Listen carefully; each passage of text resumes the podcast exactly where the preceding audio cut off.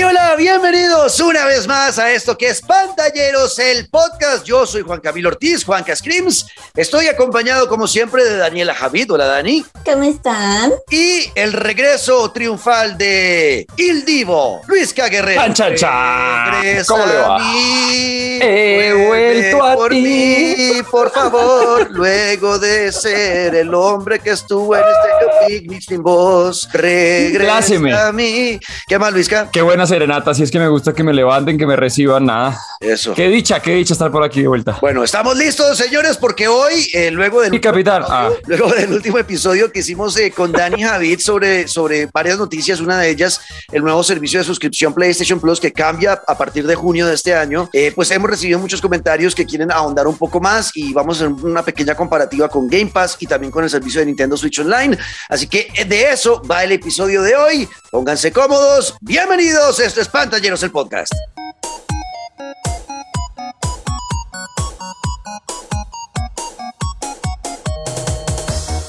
Nuevo servicio de suscripción de PlayStation, eh, PlayStation Plus, PlayStation Now, dejará de existir en junio de este año. Ya lo habíamos dicho, ahora eh, serán tres tiers o tres eh, características, no, ¿cómo se dice eso? Tres eh, niveles. Tres niveles de suscripción, exacto, Dani. Gracias por ser siempre la más inteligente y corregirme mi falta de léxico y me- mi ignorancia. Eh, tres niveles de suscripción que tendrá el PlayStation Plus, desde la más básica, que es la que tenemos todos hoy en día, los que tenemos PlayStation Plus, obviamente. No va a cambiar nada en eso. Lo que cambia es que ahora se va a llamar PlayStation Plus Essentials. Luego hay un segundo nivel que le mete juegos de PlayStation 4 y PlayStation 5, ¿no? Eh, son 400 juegos los que van a entrar ahí. Eh, y la Premium, que es la que va a tener, además de lo que ya acabamos de decir, que tiene la Extra y la Essentials, van a agregar 340 juegos del catálogo de PlayStation 3, PlayStation 2, PlayStation 1, PSP. Juegos para jugar algunos eh, en la nube y otros para eh, que puedas decidir si los descargas a tu consola o no. A grandes rasgos es esto. Obviamente hay un aumento de precio. Lo que he encontrado yo estos días, Dani, después de que hicimos ese episodio, es que mucha gente está como, nada, pero muy chimba así, pero no tiene juegos de lanzamiento. O sea, el God of War Ragnarok sale y no lo vamos a tener ahí en ese servicio. Entonces, ¿para qué va a pagar ese servicio? ¿Para jugar juegos viejos? No, Game Pass sí lo tiene. Vamos a desglosar eso, Dani, sobre el tema de por qué creemos que PlayStation no lo está haciendo y lo vamos a comparar con Game Pass. Tú tenías una tablita ahí que nos puede dar unas luces. Así es. Cuéntanos, ¿qué, qué, qué Bueno. diferencias encuentras tú? Como a grandes rasgos, si yo veo la tablita, parece que PlayStation es muy aburrido. Ujú, ok. Y eso que yo soy mujer de PlayStation, ¿ok? Pero si yo me voy a centrar solamente en el punto negro en la sábana blanca, que es eso de no poder jugar el juego cuando sale. Ay, ay, no. O sea, eso ya de verdad es ser demasiado picky o ser demasiado exigente en las suscripciones que uno paga. Porque cuando la gente paga Netflix, ahí sí no se quejan de que yo no estoy recibiendo las películas que en estreno en Netflix. No, reciben las películas de Netflix y ya. Ujú. ¿Por qué tendría que ser diferente en PlayStation? Ese es como el argumento que yo le encuentro a esa crítica. Siento que es criticar por criticar. Y Ujú. creo que es un gran avance en términos de, de- de- de lo que habíamos dicho en el episodio pasado. Es Ujú. la forma en la que PlayStation puede recuperarse de la estocada que le dio Microsoft con la compra de tantos estudios. Sin embargo, yo creo que, y, y sigue siendo mi crítica y fue mi crítica en el pasado, con lo de Xbox. Y es que una vez, creo que, mm, bueno, voy a utilizar términos que quizás me vayan a decir, Daniela, así no se dice, pero no me importa. Ujú. Eh, una vez creo que pasa la temporada o el mes o la suscripción de, de- de Xbox, ya no tienes acceso a los juegos. Y yo soy una persona a la que le interesa demasiado que el juego sea mío.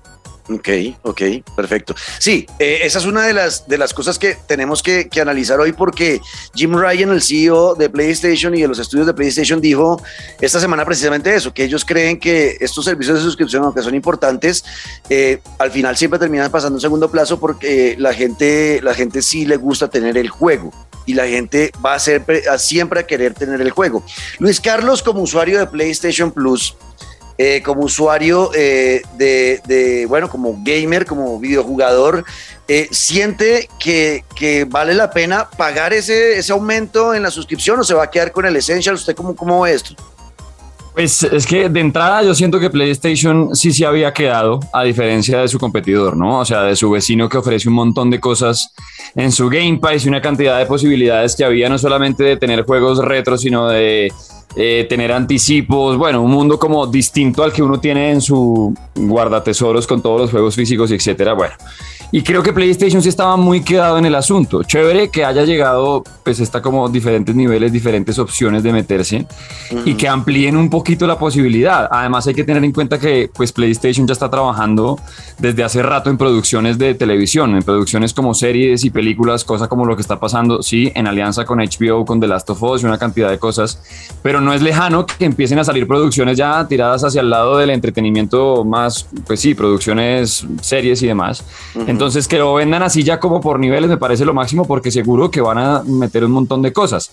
Como por ejemplo, uno de esos servicios, creo que obviamente es el que cuesta más, es el que va a permitir que antes de uno comprar juegos, pueda probarlos. Va a tener unas versiones, aquellas como los demos o estas, pero son betas más largos y que obviamente van a influir un montón, que ya no es solamente pues ver un video en YouTube y mirar a ver gameplays y demás, a ver si uno se manda a comprar un juego, sino que le, le den la posibilidad a uno, no sé, me parece chévere que por lo menos empiecen a ampliar un poco la cantidad de posibilidades porque al fin y al cabo es un servicio que bien o no está costando y toca invertirle y es el asunto y está chévere que te regalen dos juegos al mes pero yo estoy de acuerdo con Dani ¿por qué me los vas a quitar después si no si no lo estoy pagando entonces bueno me dan más posibilidades hay un catálogo largo todo lo que se viene de PlayStation 2 es impresionante claro con PlayStation 3 con PlayStation 4 hay cosas que me quedaron faltando sí yo por ahí tuiteé donde me traigan El Señor de los Anillos en cualquiera de sus versiones de Play 2, yo les entrego el hígado. O sea, pero no viene. Me puse a leer el catálogo y sí hay una cantidad de juegos y digo, bueno, está chévere.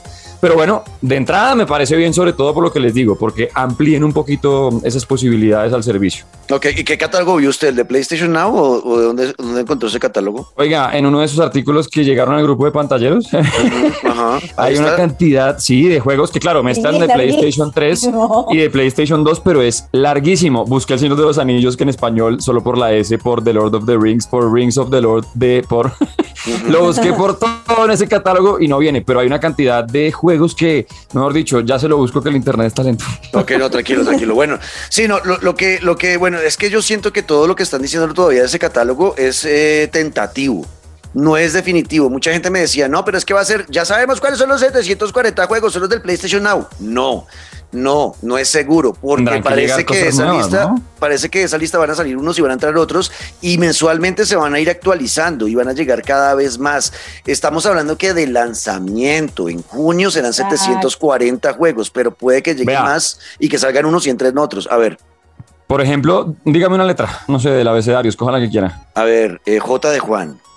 La, la J de Juan. Y mire, estoy aquí donde me ve, estoy scrolleando, scrolleando, scrolleando y no llego todavía a la J porque son demasiados juegos. Pero mire, por ejemplo, John Wick Hex, o Joe Danger, o Jimmy Johnson, o Jetpack Joyride, o Aquí me quedo, o John Paul Rex, o Joe GD, o Journey. Es que hay una cantidad de juegos que. Ok, ya ¿Para sé. que juegue Journey? ¿Por ya- qué? ya- ya sé cuál es la lista. Sí, sí, sí, para jugar ese. Pero ya sé cuál es la lista. Usted está viendo la lista del PlayStation Now, eh, Luis. Exactamente, Es posible que Now. esta sea, eh, puede, eh, pero no es seguro, no es seguro. Nos toca esperar a que sea oficial ya el lanzamiento de esos 740 juegos.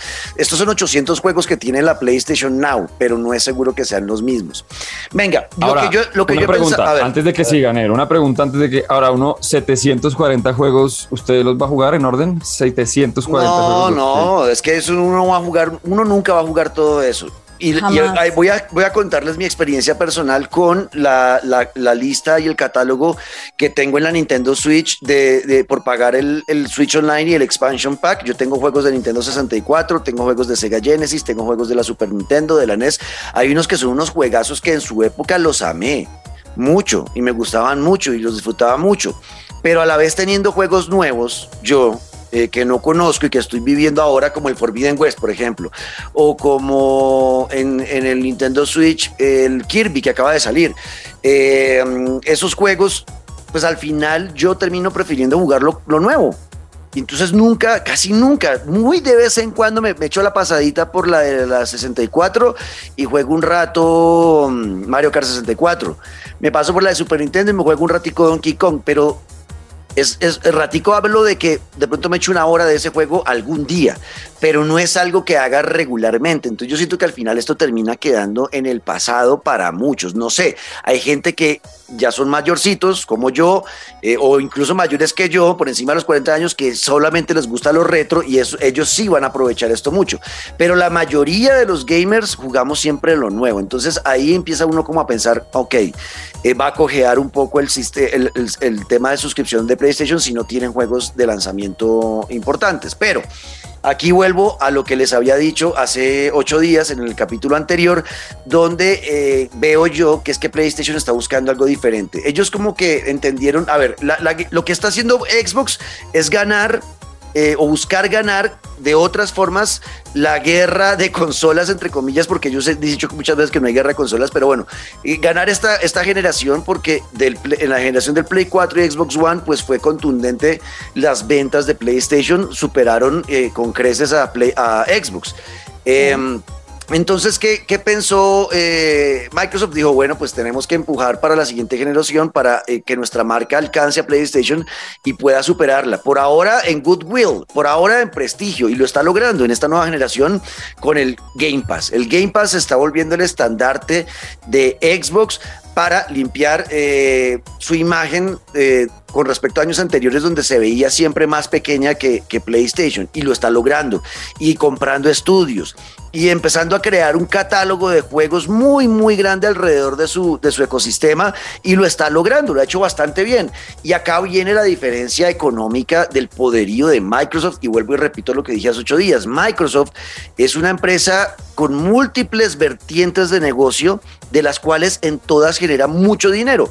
Xbox es una pequeña vertiente chiquitica que no genera lo mismo que generan otras, otras, otras, cosas, otras cosas de la marca. Entonces ellos se dan el lujo de sacar las ganancias gigantes de las otras vertientes de negocio, sacar un poco de ese dinero y metérselo e inyectárselo a Xbox eh, eh, haciendo sacrificios como por ejemplo regalar juegos de, de, AAA el día de lanzamiento como el, el, Horizon, em, el Forza Horizon 5 eh, o el, o el Halo Infinity y el primer día en que la gente lo encuentra en Game Pass, ellos están perdiendo dinero con eso, no están ganando. Chicos, los que están escuchando, Xbox no gana dinero a la hora de sacar un juego AAA el día de lanzamiento en Game Pass. Pierden dinero con eso, pero ganan en el prestigio del servicio y hacen que más personas quieran tener una consola Xbox y hacen más, que más personas quieran meterse al Game Pass para jugar en su PC. Eh, en cambio, se los dije hace ocho días, Sony no es igual a Microsoft. Sony es una empresa que durante muchos años ha venido batallando con muchos problemas en sus divisiones de, electrodomésticos, de televisores, de cámaras, donde las ventas no están bien. Eh, Samsung los terminó sobrepasando en muchos de estos eh, eh, sitios. El tema de celulares tampoco les funcionó. O sea, han estado muy, muy mal. Lo único que siempre ha estado muy bien es PlayStation. Eso y la vertiente de entretenimiento que es Sony Pictures y también Sony Music. O sea, por ahí ellos todavía ganan plata, pero, pero nunca nada como PlayStation. Y lo que hacen acá es al revés. La plata que genera PlayStation la sacan para invertírsela a las otras vertientes de Sony. Es, eh, ocurre totalmente opuesto a como ocurre en Microsoft. Por eso PlayStation no se puede dar el lujo de regalar sus juegos AAA en el lanzamiento del servicio PlayStation Plus porque no se pueden dar el lujo de perder dinero. Esa es la gran diferencia. Entonces, ¿por qué hace esto PlayStation? ¿Por qué toman la decisión de tenemos que meterle a un servicio de suscripción mejor? Eh, yo creo que lo hacen simplemente porque saben que es importante tenerlo pero no es lo más importante para ellos, porque se dieron cuenta que el Game Pass fue importante. Y sin embargo, o sea, el CEO de, de, de, Sony dijo que no descartaba la posibilidad de que se pudieran jugar los juegos AAA el día del lanzamiento, porque reconoce que es una industria que se mueve muy rápido y en la que toca evolucionar básicamente a la misma velocidad. Entonces yo creo que vale la pena reconocer que no es un no rotundo de que no se va a poder jugar es que por ahora no se van a poder jugar. De acuerdo. Y, yo, veo que estos son diferentes apuestas. O sea, Game Pass está apostándole a que la gente se enganche más con, la con su ecosistema, con consolas y PC. eh, que generen cada vez mejor goodwill del nombre Xbox, que la marca sea cada vez más fuerte, que esta generación de consolas eh, logren vender más consolas que, PlayStation, que es la meta que ellos tienen, vender más Series S, vender más Series X. Em, y eh, PlayStation apuesta a algo muy diferente. No es, ellos no necesitan traer más gente a PlayStation porque ya la tienen. Tienen la gente. Lo que quieren hacer con este servicio es simplemente darle la opción a los que tienen PlayStation de que tengan un servicio de suscripción por si quieren jugar juegos clásicos. Eh, y juegos también no tan clásicos, juegos que salieron hace un año, por ejemplo. Eh, y decirles como acá tenemos buenos juegos, pero no, no le están apostando a lo mismo, no están compitiendo de tú a tú con el mismo servicio porque no es el mismo servicio, es un servicio diferente. Y al final Nintendo Switch Online, pues ellos siempre van por su línea, ¿o no, Luis? Que ellos van por su... a ellos les importa un carajo lo que pase por el lado. Sí. Y usualmente es así con Nintendo. A ellos les importa un carajo lo que pase en el mundo y siempre seguirán por su, por su lado. Y el catálogo, a eso me refería ahorita con los 740 juegos, porque en Nintendo, por ejemplo, que yo también lo pago desde hace rato, pues tengo un catálogo larguísimo. Y en verdad, yo solo juego los Super Mario. Los demás los veo ahí, es como, wow, sí, el primer Zelda, pero yo no me juego ese Zelda ni abate. O sea, si me volverá a pasar otro Zelda, me paso Breath of the Wild, me paso Karina of Time, sí, pero igual el catálogo está ahí. Y sí, ellos van en su cuento, a ellos, ve, le resbala lo que pase alrededor. De acuerdo, entonces eh, está bien. Al final, lo, que yo pienso es que eh, hay que analizar bien, no hay que atacarse, no, no, no se metan en estos servicios porque eh, sí, porque todo el se está metiendo, no, analícenlo bien. Yo creo que si uno está en Xbox, y tiene el dinero para dejar el pago anual, yo el pago mensual nunca lo recomendaré. Siempre es mejor hacer el pago del año y ya está, con eso uno ahorra dinero y tienes todo el año para disfrutar ese servicio. Eh, a mí me parece tonto uno pagar mensual eso, aunque la, contraparte es que la gente dice, no, pues lo pruebo un mes a ver si lo uso y después... Exacto, Pero el Game Pass no tiene pago anual. ¿No tiene pago anual? Yo juraba que el Game Pass tenía pago anual es aún más jodido, aún más jodido. Pero es que acá sí, acá yo creo que si yo tuviera la, la serie S o tuviera un buen o tuviera un buen PC, yo sí me metería al Game Pass porque acá sí me vale la pena eh, tener esos juegos AAA de lanzamiento. Eh, y tendría muchos juegos de AAA de lanzamiento. Sí vale la pena. En PlayStation, yo diría, depende de lo que les guste. Si les gusta de verdad jugar juegos retro, clásicos y todo eso, creo que sí vale la pena. Eh, o si no, esperen al catálogo y analicen bien. Acá sí van a poder pagar el año. Entonces, eh, es como más, más pensar, sin ser atacados, pensar, oiga, ¿de verdad voy a usar esto? ¿De verdad lo voy a usar? En la Nintendo Switch toca pagar el Nintendo Switch Online si quieres jugar en línea. Ya, y viene con algunas cosas. El Expansion Pack, que es el que trae juegos de, de la 64 y la Sega Genesis, y que además trae estos nuevos eh, pistas para Mario Kart 8, pues vale la pena si vas a jugar esos juegos. Si no, no vale la pena. Si no, al final es mejor pagar lo, el, servicio más barato y ya está, y seguir jugando como claro. Claro, eh, si es solamente por jugar, pues el más barato y ya está. Si es por sí tener de todo y querer ser el primero en muchas cosas, pues mándese al full. Sí, hay que ver quién, eh, a, futuro tenemos que estar pendientes de quién puede tener la razón. Eh, Phil Spencer con Xbox que dice eh, al a futuro lo más importante en el mundo de los videojuegos va a ser este servicio de streaming, o sea, lo que tienen con Game Pass. Ellos dicen, nosotros que estamos seguros que al final la gente va a dejar de comprar juegos y van a, estar suscritos a un servicio y van a jugar los juegos que estén en ese servicio. Eso, ese es el pensamiento de Xbox. El pensamiento de PlayStation es todo lo opuesto dicen, van a ser importantes estos servicios para jugar algunos jueguitos que no quieran comprar y que los tengan ahí, pero la gente va a seguir comprando un videojuego por lo que vale. Son dos approach diferentes del negocio y solamente sabremos quién tiene la razón en unos cinco años. Sí, sí, aunque es que yo creo que tienen un razón, o sea, tienen un poco de razón ambos. Es como un eh, mid, the middle. porque sí, porque eh, siento que nunca se perderá lo que dicen al final y es que cada quien compra un videojuego por lo que es. O sea, en el cuanto al sentido de pertenencia de tenerlo aquí, viéndolo en su buena caja, ediciones de coleccionista, etcétera, etcétera. Pero siempre habrá también las ganas y la posibilidad de, de una tarjetear en, una, en, un, en un sitio web y tener un juego. Si algo lastimosamente también trajo la pandemia fue muchas cosas que se volvieron más normales a la hora de digitalizar, ¿no? Como las compras y lo que antes era una dualidad de, ay, este juego será que lo tengo en caja y demás y lo tengo aquí en mi repisa, etcétera, o lo compro en digital y suerte, pues creo que va a ser un punto en la mitad, creo yo. Exacto. ¿Alguna conclusión final, Daniela? Mm, no, creo que como tú bien dices, sabremos quién tiene la razón, si es que es un, juego de razón dentro de cinco años, pero yo creo que al final pues cada uno tiene su, su público y yo me quedaré con mi Essential por ahora. Yo también. El hecho de, saber de que tengo mis juegos, porque eso es algo adicional que ofrece el servicio de suscripción de PlayStation, es que tengo juegos descargables que son míos, míos, y no me los van a quitar. O sea, los descargué y me los quedé. El resto, o sea, comparado con PlayStation, con Xbox, perdón, es, sí, tienes juegos gratis y tendrás algunos de EA Games, pero pero como que se queda corto ahí. Y no sé, yo les doy mucha importancia a ser dueña del juego. Ok. Bueno, pues ahí está. Es lo que más o menos queríamos eh, plantearles sobre los tres servicios. Al final los tres buscan cosas diferentes por ahora y es para que ustedes analicen realmente qué tipo de jugadores son y qué les gusta.